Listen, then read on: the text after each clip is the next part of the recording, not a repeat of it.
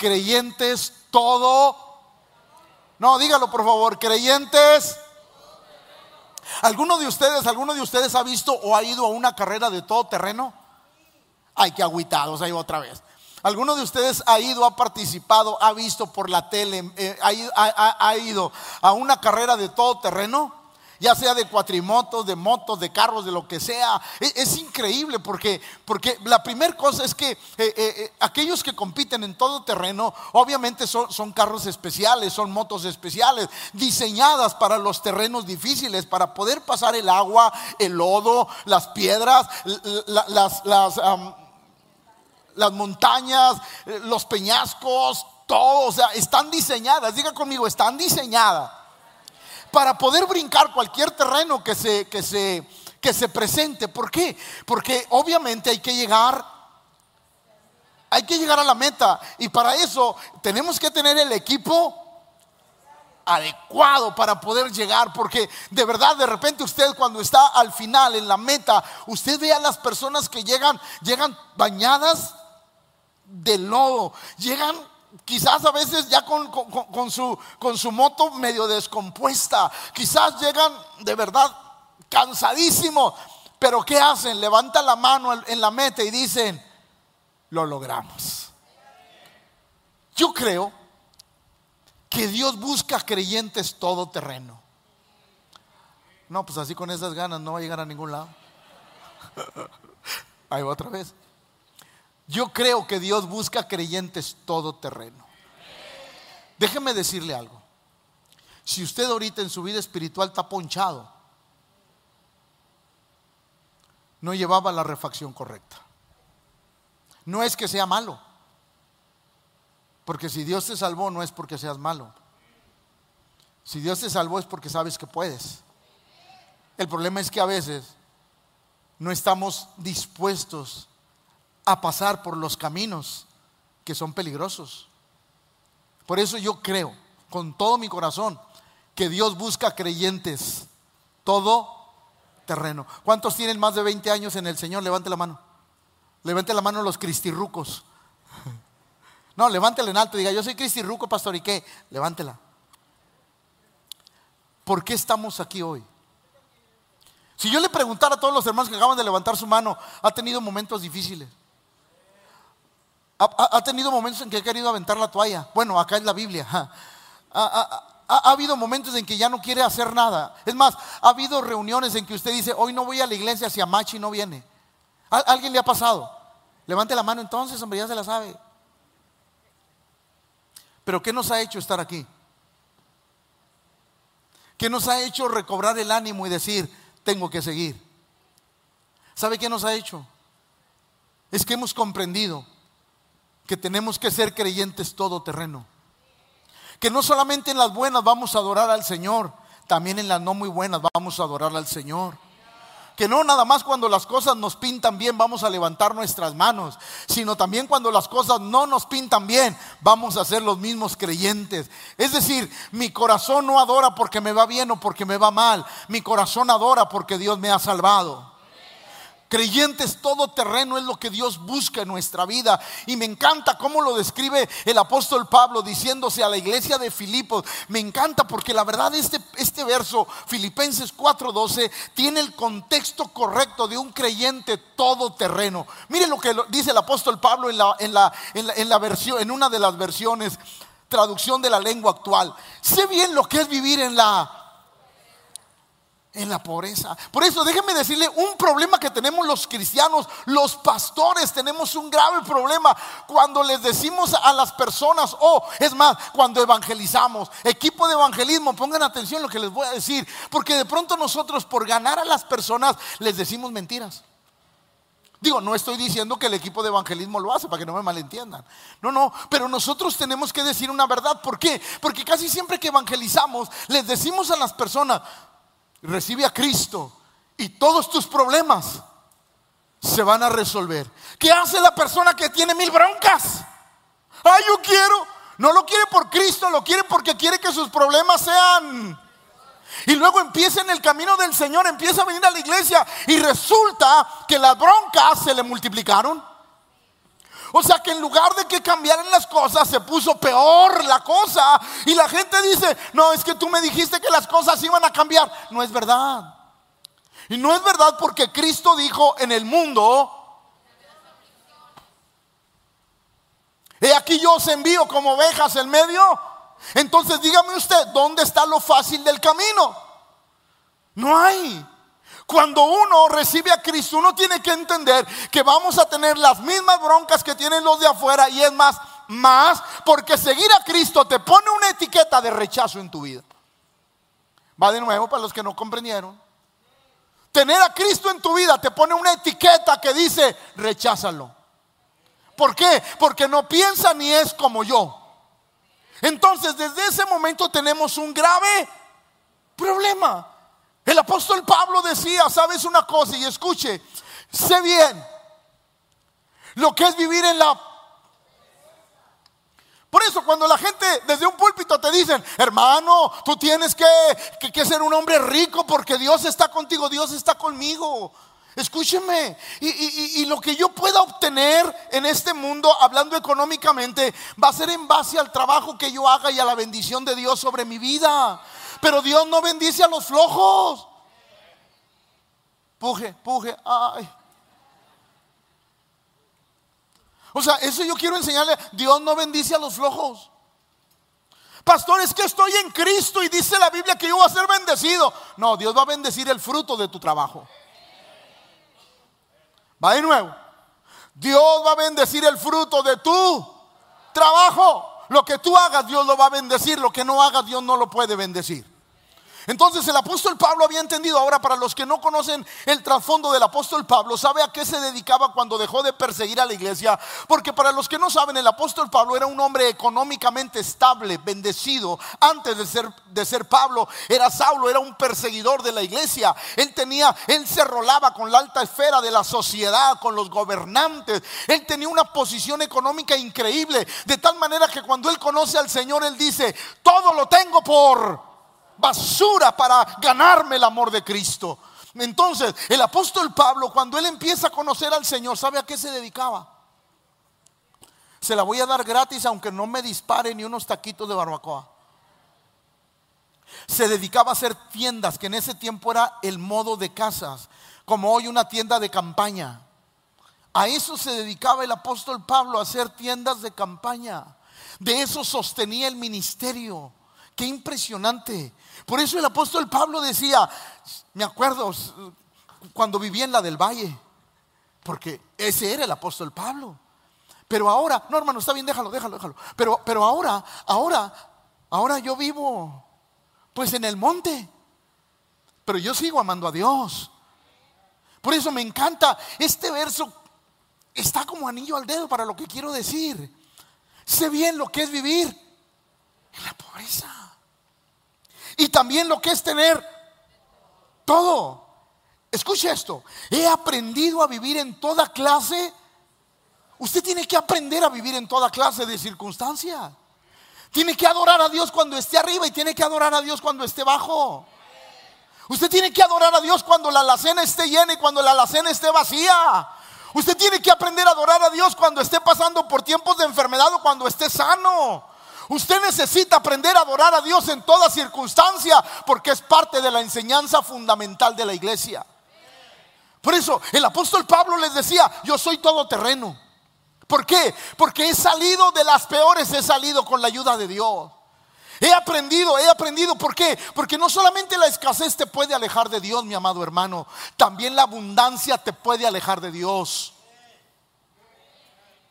Usted de repente ve a un hermano, hermano, ¿por qué ya no vienes a la iglesia? Pastor, Dios me ha bendecido tanto que tengo tanto trabajo que ya no tengo tiempo de venir a la iglesia. Pues voy a orar para que Dios te lo quite.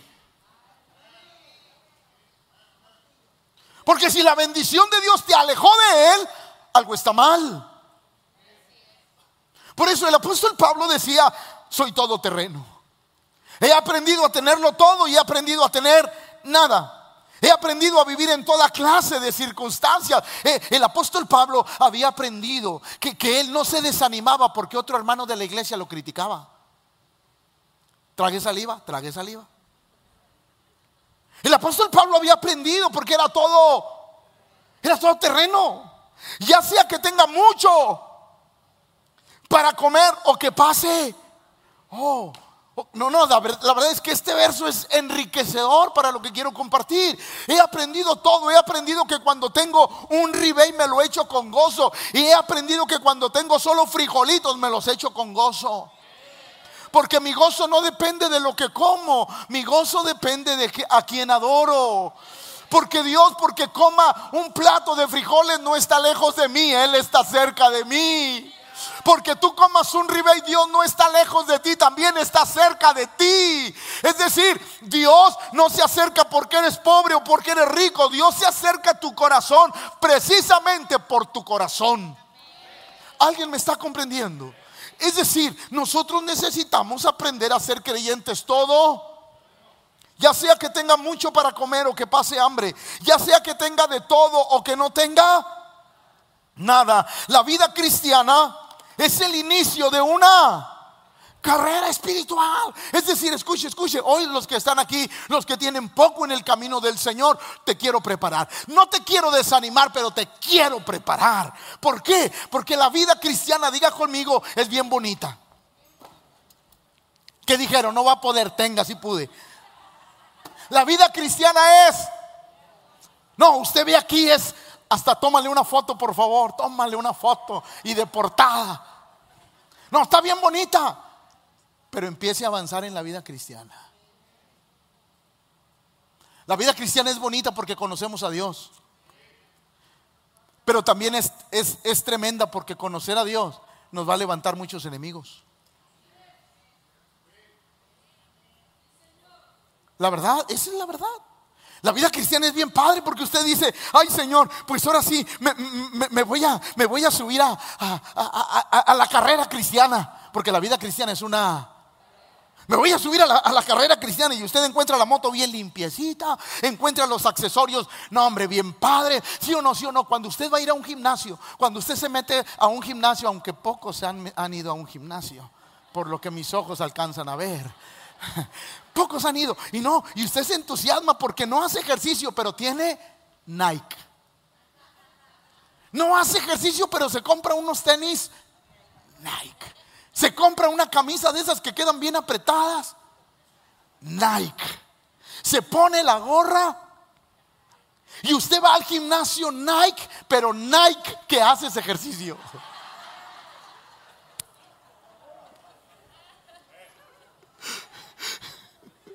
Dile al que está a tu lado, eres el hermano Nike. No, usted se pone y dice, órale. No, no, me, voy a ir, porque uno se ve padre, imagínese, uno se ve, se, ve, se ve padre, que no. Cuando te dicen, no hombre, Dios va a estar contigo y, vente porque, porque Dios va a ser. No, tú dices, no hombre, vámonos, tómale la foto, ¿dónde está de la foto?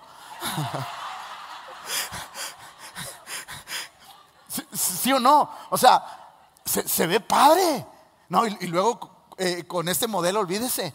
Eh, se, ve padre. Y tú dices, wow, la vida cristiana es padre. Y, la verdad, la vida cristiana es bien padre.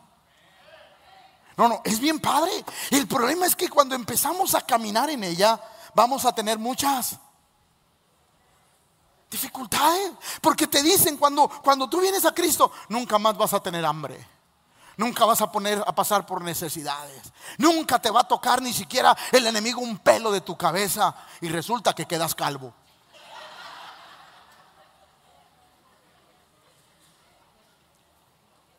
Porque necesitamos aprender a evangelizar. Va de nuevo.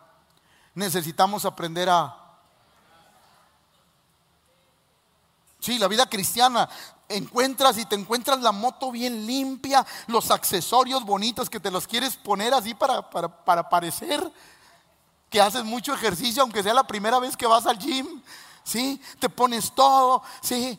Y, vas bien a todo dar. Y, la vida cristiana empieza, no, bien padre, porque, porque todo en la vida cristiana es, es hermoso, te pones bien a todo dar, pero resulta que no entiendes que la carrera cristiana es eso, es una es una carrera. Y me gusta cómo, cómo, lo dice eh, eh, el apóstol, eh, perdón, el Señor, Lucas 9.2. Y Jesús dijo, Jesús dijo, ¿qué dijo?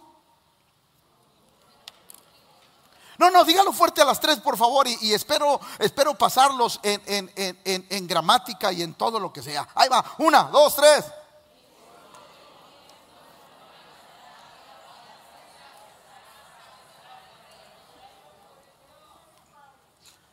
Otra vez.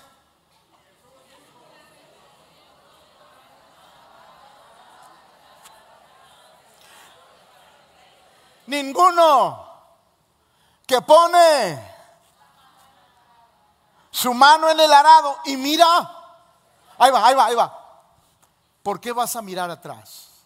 ¿Qué te hace mirar atrás? ¿Qué te hace arrepentirte de haber tomado el arado? De haber puesto tus manos en la moto? De haber aceptado la carrera? ¿Qué te hace dudar? Dígamelo por favor.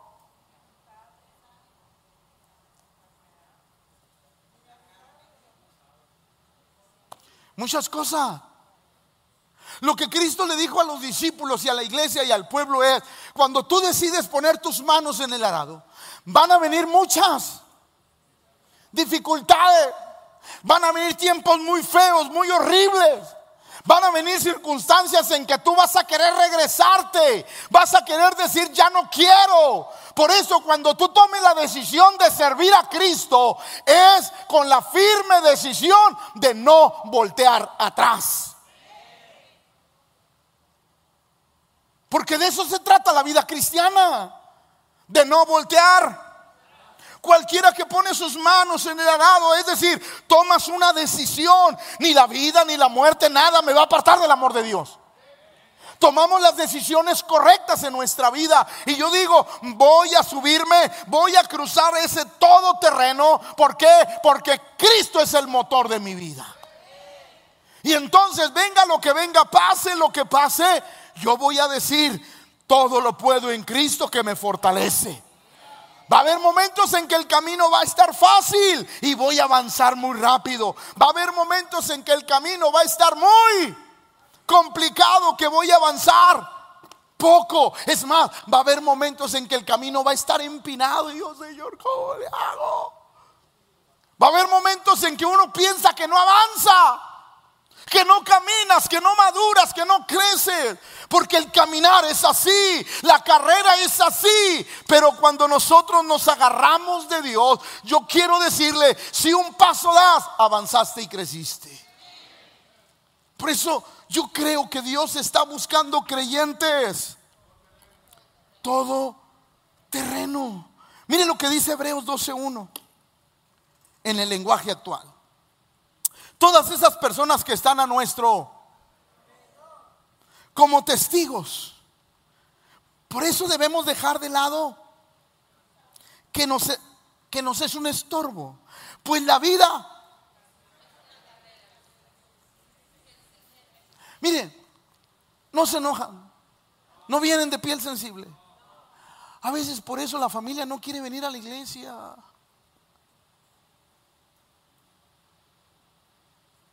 ¿Por qué, pastor? Pues todo depende cómo les pintes la carrera. Es una carrera espiritual. Es una carrera que tenemos que agarrar y decir, voy a luchar. Y esta carrera, usted sabe, por ejemplo, que los corredores de distancia se rapan. Creo que aquí hay varios, pero no corren, ¿verdad? Pero ¿sabe por qué lo hacen?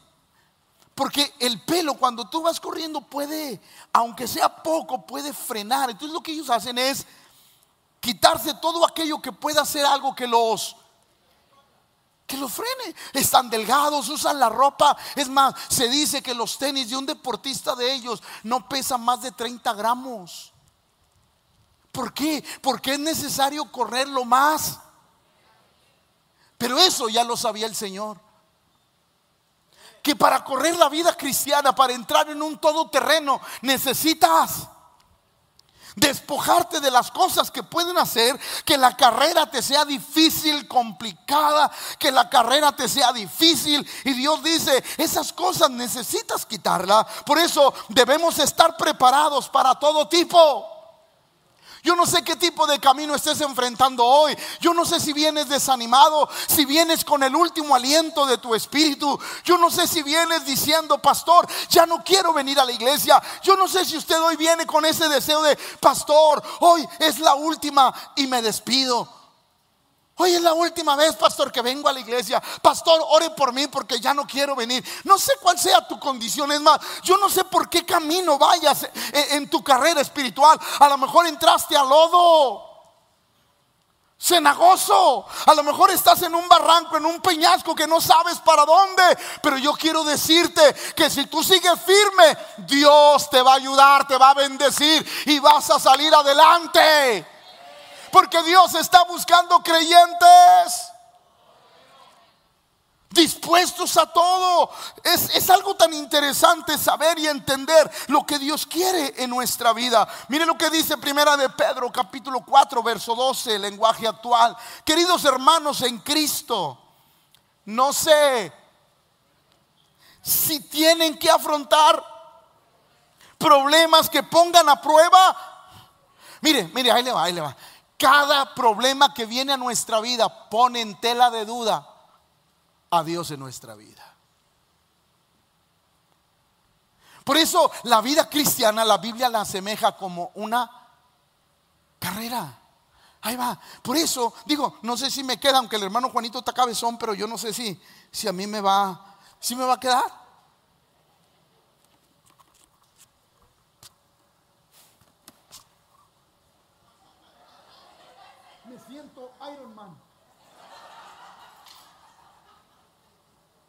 Me siento Iron Man. Este está bueno para enfrentar a mi esposa. Pero déjeme decirle algo. Si me escuchan ahí atrás, déjeme decirle algo. A veces el problema del cristiano cuando se mete a la carrera espiritual es que no se pone las cosas que son. ¿Por qué? Porque de repente la Biblia dice, y el apóstol Pedro, que había pasado por muchas circunstancias, dice, queridos hermanos en Cristo, no se sorprendan si tienen que enfrentar o afrontar problemas que pongan a prueba. El problema no es que se ponga a prueba nuestra confianza en Dios, el problema es cuando la podemos perder. ¿Por qué, pastor? Porque todos, todos enfrentamos problemas. Todos se pone de repente a prueba nuestra, nuestra confianza en Dios. De repente todo se pone, nuestra confianza en Dios se pone en duda. Entonces, ¿qué pasa? El problema no es que no es que nuestra confianza en Dios se ponga en duda. El problema es que podemos perder la confianza. Si no llevamos todos los aditamentos, se dice bien. Equipo todo el equipo necesario para una carrera, todo. Ahí va, ahí va, iglesia, póngame atención. Por eso, venir a las enseñanzas es proporcionarte el equipo necesario. Va de nuevo, para que aprenda. Venir a las enseñanzas de los lunes es que la iglesia te proporciona el equipo que tú necesitas para ese caminar todo terreno. El apóstol Pedro sabía que iba a enfrentar momentos difíciles. Queridos hermanos en Cristo, no se sorprendan si tienen que afrontar problemas que pongan a prueba su confianza en Dios. ¿Por qué? Porque van a llegar problemas que van a poner en tela de duda tu confianza en Dios. Van a venir problemas que tú vas a tener que decir, ¿de verdad Dios existe, pastor? Sí, va a haber problemas en que vas a cuestionar la bondad de Dios. Van a venir problemas en que vas a cuestionar si Dios es poderoso.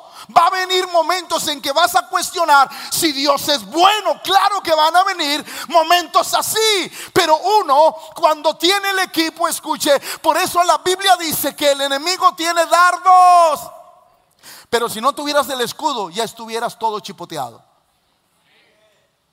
Es decir, uno cuando decide tomar la carrera espiritual, uno no solamente toma, pone sus manos en el arado, sino también se pone su equipo necesario para poder afrontar las cosas. Queridos hermanos en Cristo, no se sorprendan si tienen que afrontar problemas que pongan a prueba su confianza. Eso no es nada. Ahí va, ahí va. Escuchen, me voy a adelantar poquito al sermón, me voy a adelantar un poquito porque se los quiero decir. Por eso, todos aquellos que tenemos muchos años en el Señor, ah, déjenme decirle algo, me voy a adelantar al sermón. Cuando nadie ha transitado por una vereda, nadie, nadie, usted está abriendo camino. Todo aquel que abre camino en una vereda, ¿la tiene fácil o difícil? Usted va por el monte, no hay camino, usted empieza con machete a pisar la hierba y abre un. Se le puso difícil. Y al que viene detrás de usted. ¿Por qué?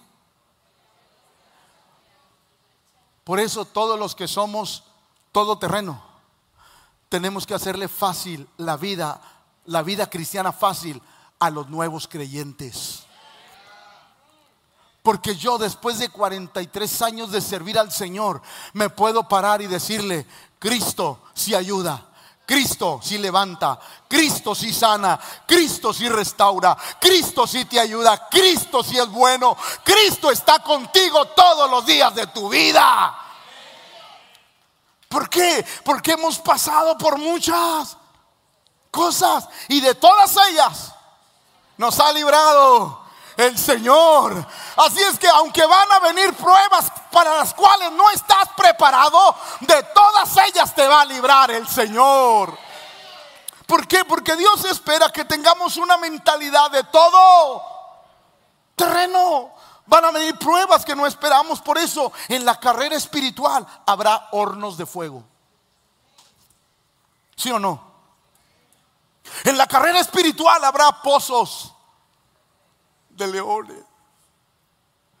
En la carrera espiritual habrá Goliat que se levantarán contra ti. Tú vas bien inspirado en el caminar con Cristo y, vas bien, bien chévere, bien a todo dar e, e, en el camino porque el camino está despejado, no hay nada, el camino está bonito y tú dices, wow, qué padre. Y de repente te sale un Goliat, llámese escasez, enfermedad, problemas de familia, lo que sea. Te sale un Goliat y tú dices, pero ¿por qué si todo iba bien? No, todo va a seguir bien.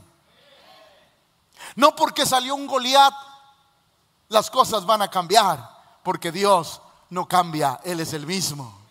A veces no nos damos cuenta que la carrera espiritual es así. En la carrera espiritual nos vamos a encontrar en el transitar hornos de fuego, fosos de leones, nos vamos a encontrar Goliat, nos vamos a encontrar cuevas. Cuevas donde tú dices, estoy cansado del camino. Nos vamos a encontrar cuevas sabrosas, bonitas, acogedoras, donde tú dices, ya me cansé del camino, me voy a encuevar. Y usted se encueva y piensa que encuevarse es la solución. Por eso hay muchos cristianos apaciguados, sentados, detenidos, que tienen mucho que dar, pero están encuevados. ¿Por qué? Porque en el camino, en el todoterreno, algo te pasó y te encuevaste. En el caminar va a haber muchas circunstancias que te van a decir, ya no te fatigues, ya no luches, ya no pelees. Ay, ¿para qué tanto? Mejor mira desde aquí, desde las gradas, ponte a ver todo lo que sucede yo quiero decirte, Dios no te quiere como espectador. Dios te quiere como protagonista de su historia. ¿Por qué, pastor? Porque el libro de los hechos lo sigues escribiendo tú. El único libro que no se ha dejado de escribir es el libro de los hechos. ¿Por qué? Porque la iglesia sigue funcionando. Por eso, qué importante es en el caminar. Nos vamos a encontrar con eso. Nos vamos a encontrar con cárceles. Nos vamos a encontrar con decepciones. Nos vamos a encontrar con muchas cosas en este caminar. Por eso Dios busca creyentes. Todo terreno. Que no nos rajemos, pase lo que pase. Dios está buscando ese tipo de creyentes. Ahora, mire, le voy a decir algo y, y dígame, no me enojo, pastor, aguanto. Un creyente que ha decidido ser todo terreno no puede volverse delicado. no quiero ni que me toquen con el pétalo de un regaño. No quiero ni que me toquen con el pétalo de una disciplina. No quiero que nadie hable de mí. No quiero que nadie diga un chisme de mí. Claro que es malo, pero a veces no lo puedes evitar. Yo como pastor quisiera que no se diera, pero detener cada boca no puedo.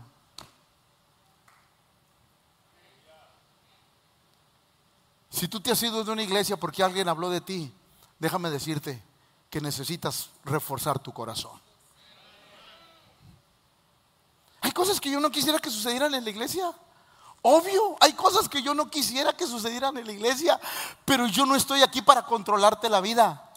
Yo estoy aquí para enseñarte y cada persona decide si toma lo que le enseño o lo desecha. Por eso Dios nos llama a ser creyentes todo terreno. Mire cómo sigue hablando el apóstol, Hechos 9, 15 y 16. El Señor le dijo, le dijo a Ananías, a un varón de Dios, cuando Saulo ve esa luz resplandeciente a mediodía, camino a Damasco. El Señor le dijo, escuche esto, ve, Ananías, ve, porque instrumento escogido para llevar mi nombre en presencia de los gentiles y de reyes y de los hijos ¿Por qué? Padre. Otra vez, ¿por qué? ¿Cuánto le es? A todos nos gusta que Dios nos muestre sus bendiciones. Señor, muéstrame cuánto va a crecer mi ministerio. Señor, muéstrame cuánto me vas a bendecir. Mejor dile que te muestre cuánto en el caminar vas a sufrir. Lo demás son añadiduras. Porque los creyentes no estamos dispuestos a padecer por el nombre de Cristo. A los creyentes, perdón por lo que voy a decir, se nos ha enseñado mal desde los púlpitos. Dios te va a bendecir y parece ser que todo radica en el creyente. Tú eres un vencedor, tú eres un Goliat, tú vas a ser muy bendecido, tú eres la corona de la creación. Somos miserables pecadores que fuimos salvos por la gracia de Él. El Evangelio no se trata de nosotros. El Evangelio se trata de Él. ¿Alguien está comprendiendo lo que estoy diciendo? Por eso es importante, el Señor le dijo, yo le voy a mostrar a Él cuánto. ¿Y usted cree que Dios no le mostró? Por eso el apóstol Pablo se había enamorado del Señor. ¿Por qué? Porque no le mintió. Yo le mostraré a él cuánto le es necesario padecer por mi nombre. Y parece ser que el apóstol Pablo tuvo una revelación de lo que iba a vivir, de lo que iba a pasar. Y aún sabiendo todo lo que iba a pasar y todo lo que iba a vivir, ¿sabe qué hizo el apóstol? Se puso su equipo, ya no me pongo el casco porque no me queda. Se puso su casco, puso sus manos en él. La moto. Es, es, lenguaje actual. Puso sus manos en la... Y dijo, sí, ya vi el terreno. Hay lodo, peñascos, pendientes, ascendientes y como se diga, hay de todo. Pero sabes una cosa, ya me dijiste, le voy a entrar. Así es que esta mañana yo le digo a usted, sabiendo todo lo que le puede esperar en Cristo, ¿qué decide?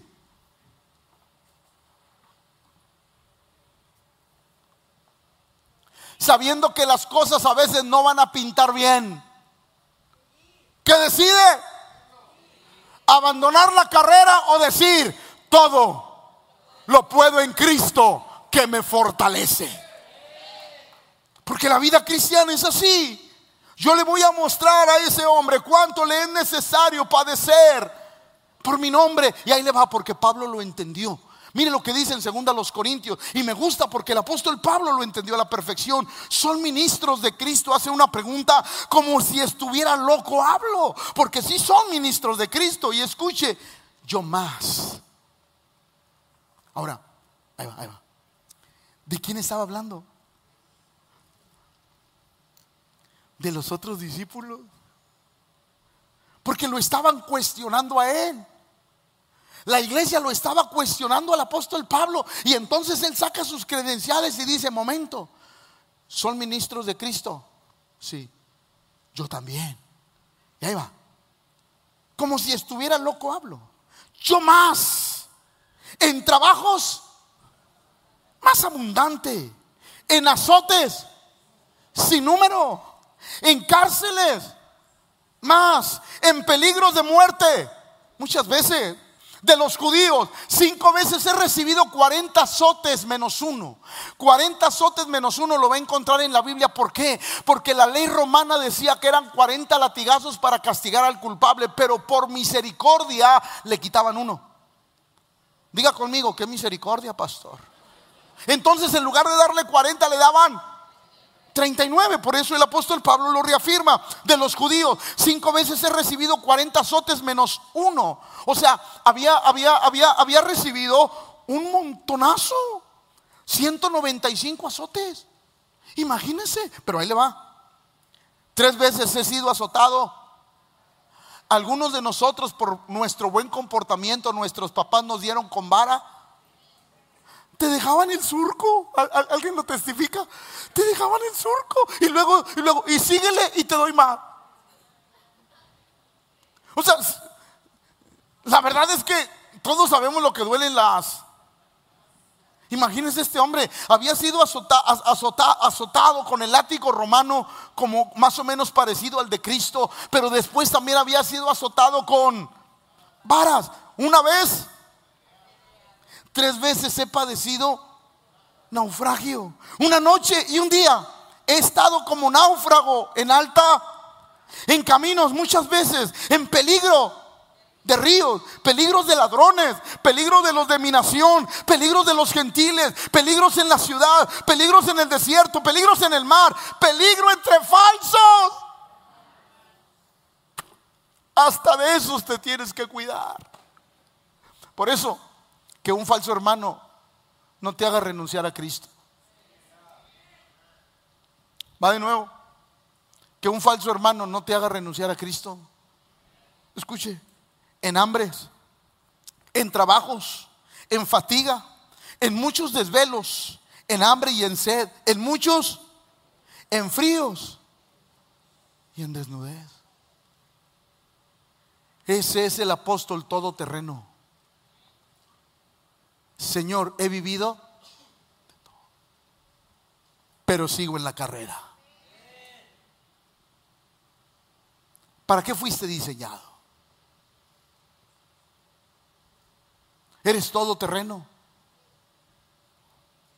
¿O ya te empezó a chafiar las llantas? ¿O ya te empezó a chafiar la convicción de Dios? ¿Eres todo terreno? ¿Estás dispuesto a todo? ¿O quieres vivir el Evangelio que tú quieres? Porque el Evangelio no es el Evangelio, sino es el de Cristo. Va de nuevo. El Evangelio no es el que a ti te gusta y el que a ti se te acomoda. El Evangelio es el que Cristo dijo. Somos creyentes todo terreno. ¿O hay algo que nos impide caminar con Dios? Hay algo que nos impide, que hoy estamos atorados. Quizás caímos en el lodo agosto y estamos atascados. Somos todo terreno dispuestos a todo o algo está pasando en nuestra vida. Por eso me gusta porque si alguien, aparte del apóstol Juan, había sido todo terreno, era el salmista. Y él decía lo siguiente, muchas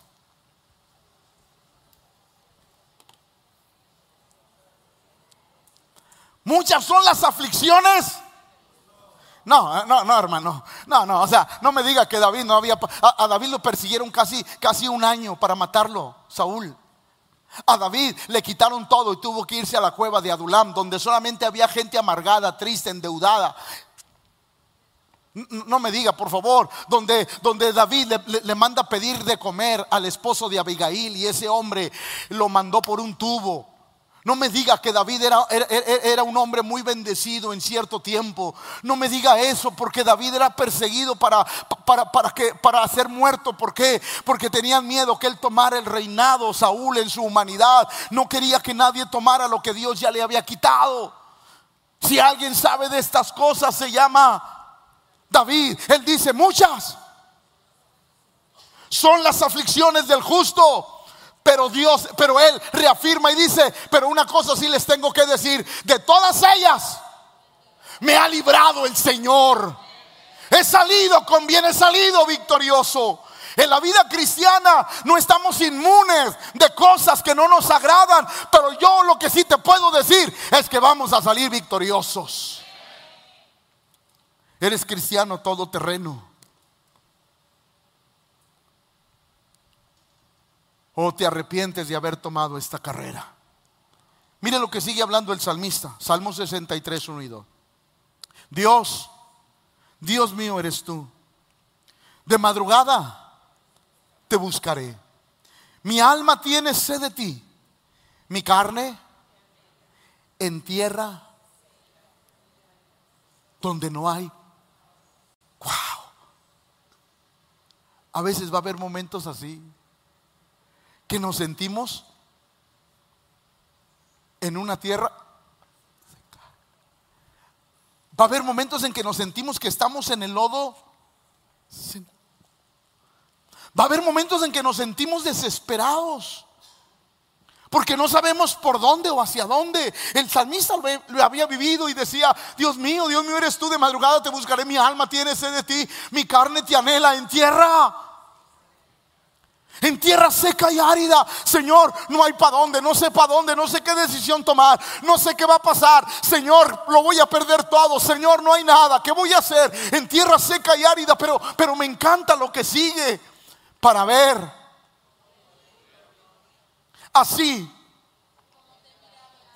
Mire, le voy a decir algo, le, voy a traducir y, a ver si a ver si eso lo hace despertarse. Y si usted cree lo que le voy a decir, hace un escándalo, se arranca los pelos, le da un golpe al que tiene al lado, grita, haga lo que le dé su gana, pero ahí va, usted no se puede quedar así. Escuche, así para ver tu gloria, tu poder y tu gloria, así como te he mirado Usted viene aquí y viene aquí y a todos los veo sin problemas. Todos vienen aquí y, yo los veo. Yo no sé lo que están viviendo, pero los veo sin problemas. Usted viene aquí, canta, adora, grita, danza, se olvida de los problemas porque usted ve aquí la grandeza del Dios que adora. ¿Y sabe lo que dice el salmista? Señor, así como te veo cuando voy al culto, así como te veo cuando danzo, cuando grito, de esa misma manera te voy a ver cuando la tierra esté seca y árida. Va a ser mi misma visión de ti. Decir, mi visión no va a cambiar de ti, soy el mismo. ¿Alguien lo comprende? Por eso venir a la casa de Dios alimenta nuestra fe. Así, así como te he mirado en el santuario, así como he visto tu gloria, de esa misma manera, Señor, en esta tierra árida, así yo te veo. Por eso, cada que usted viene a la iglesia es una bendición. El salmista había entendido perfectamente quién era Dios para ver, número uno, tu poder y tu gloria. Porque todos vemos el poder y la gloria de Dios en el santuario. Y a veces no la vemos en los momentos de dificultad. Pero el salmista decía, así como cuando yo voy a adorarte, así como cuando yo voy a tu templo, así como cuando yo voy y veo tu gloria, tu magnificencia, de esa misma manera la voy a ver cuando esté en tierra seca y árida. Mi concepto de Dios no va a cambiar, mi concepto de Dios va a ser el mismo. ¿Por qué? Porque la tierra árida y la iglesia no me hacen cambiar mi percepción de lo que es Dios en mi vida. ¿Alguien lo está comprendiendo? Ah. Eso le pasó a Sadrach, a Mesach y a Abednego. Exactamente esa visión que tenían de Dios en el santuario. Y eso a mí me encanta, me fascina, me bendice. ¿Por qué? Mire lo que dice. Ustedes saben la historia de Sadrach, Mesach y Abednego. Ustedes saben que los metieron a dónde? No me vayan a salir con que al foso de los leones, por favor. ¿A, a dónde lo metieron? al horno de fuego. ¿Por qué? Por no querer adorar una estatua o como dicen los niños, una estatua. No, quisieron adorar la estatua de Nabucodonosor, una estatua que se cree que era más de, de, más de 30 metros de alto. Era una estatua impresionante porque si algo tenía Nabucodonosor es que era un ególatra. ¿Era qué? Le gustaba que lo adoraran a él. Se creía un Dios. Escuche, cuando ellos dicen, no vamos a adorar, mire lo que dice, Sadrach, Mesach y Abednego le respondieron a Nabucodonosor, no hace falta que nos defendamos ante su majestad si se nos arroja al horno en llamas, el Dios al que servimos puede librarnos del horno y de las manos de su... Y todos dicen, wow, ese es mi Dios. Pero ellos estaban acostumbrados al todo terreno. Y le dicen, pero aún cabe la posibilidad. Si nuestro Dios no lo hace así, es decir, que nos lleven a comer chicharrones a la israelita. El Dios que yo tengo lo puede hacer, pero también no lo puede hacer. Escuche lo que dijeron. Sepa pues usted, wow, que no honraremos ni adoraremos a su estatua. O sea, yo creo que ellos dijeron, tengo tanto tiempo de estar en el camino que me he topado con estas cosas. Pasa nada. Así es que no voy a adorar, no voy a adorar tú. Mira, te ofrezco un camino donde no habrá peligros.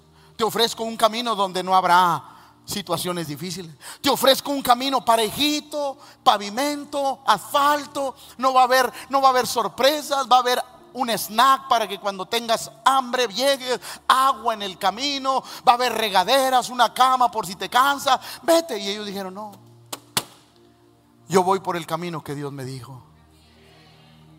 Así es que sepas, oh rey, que aunque tú me des todo lo que yo necesito, mi mayor necesidad es Dios. Así es que yo conozco al Dios que, he servido. Y sé que Él me puede librar. Pero también sé que si Él quiere, no me va a librar. Si Él quiere, no lo va a hacer. Pero yo tomé una decisión. El día que puse mis manos en la moto. El día que puse mis manos en... Tomé una decisión. O sea, yo no, yo no tomo una decisión en el camino. Yo tomé la decisión al iniciar el camino. No, va de nuevo, porque eso se lo quiero dejar claro. Yo no tomé una decisión en el transitar. Yo tomé una decisión cuando empecé el camino.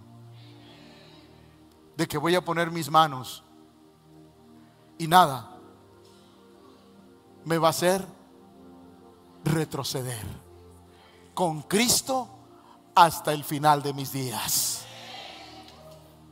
Eso dijeron ellos. No me importa lo que me pase. Si hasta aquí llegué, terminé la carrera. Porque la meta, la meta de nuestra vida, no es físicamente llegar a un lugar, construir cosas, hacer cosas. La meta de nuestra vida es que el día que partamos de este mundo, nos vayamos amando al Señor con todo el corazón. Esa es la meta espiritual de nuestra vida. Así es que, Rey, sepas que no vamos a adorar tu estatua. Pero el salmista, volvemos al salmista, mire lo que decía. Porque el salmista tenía el mismo corazón, sentimiento, emoción, atravesando el valle lo cambia. Hermano, quizás hoy agarraste tu moto y no, no eres menudo de súbete a mi moto. No, no. Quizás hoy, las hermanas ya, ya, iban a empezar. De, no, no, no, tranquilas, tranquilas, hermanas. Escuche. Esas que se ríen, esas que se ríen. Atravesando el valle lo cambian. cuando la lluvia llena los estanques. Hermano, yo no sé si hoy estás atravesando esa tierra seca y árida. Yo no sé si hoy vas caminando lento en tu moto porque se te atravesó el camino difícil. Es más, yo no sé, no pesa mucho. Yo no sé si hoy, ah, es que le puso freno, yo, yo, yo, no sé, bueno, ustedes me entienden. Yo no sé si hoy te tuviste que bajar de la moto, de tu vehículo todo terreno, y tienes que, así como que vas derrotado, como que ya no puedo, pastor, ya es lo último. ¿Sabe qué eso le pasó al salmista? Atravesando el valle de lágrimas. Habrá momento en que te vas a ver más lo amargo que lo dulce. Habrá momentos en la vida cristiana que parece que te llueve y te llovizna. Habrá momentos en que no solamente tienes que cargar con tu vida, tienes que cargar con tu familia. Porque si te rindes tú, se rinde tu familia. Habrá momentos en que uno va arrastra, que era lo que le pasaba al salmista. Y él decía, atravesando el valle, lo cambian. ¿Cuándo? No, no dígalo, ¿cuándo? ¿Cuándo? Es que, aunque usted vaya por el valle de lágrimas, aunque usted vaya con momentos difíciles, yo quiero decirle algo. Dios mandará su lluvia sobre tu vida. Dios mandará su refresco sobre tu corazón. Dios mandará su refrigerio sobre tu vida. Y las lágrimas serán cambiadas para ti. Pero hoy te quiero decir de parte de Dios, Dios te preparó para ser todo terreno. Que el terreno, el camino, no te desanimen, porque está por llegar la lluvia que viene de arriba. Y la lluvia te dará paz, bendición, abundancia. Cuando la lluvia llene los estanques porque lo vacío será lleno, lo estéril será productivo, lo que no funciona empezará a funcionar con la ayuda del Señor. Y luego el Señor dice, una vez que llegue el agua de vida, irán, irán de poder en poder y verán a Dios en Sión y dirán grandes cosas. Dios ha hecho conmigo. Voltearemos y veremos el despeñadero, veremos el odasal y diremos, Dios me libró de eso. A Él sea la gloria para siempre. Alguien tiene que darle gloria al Señor.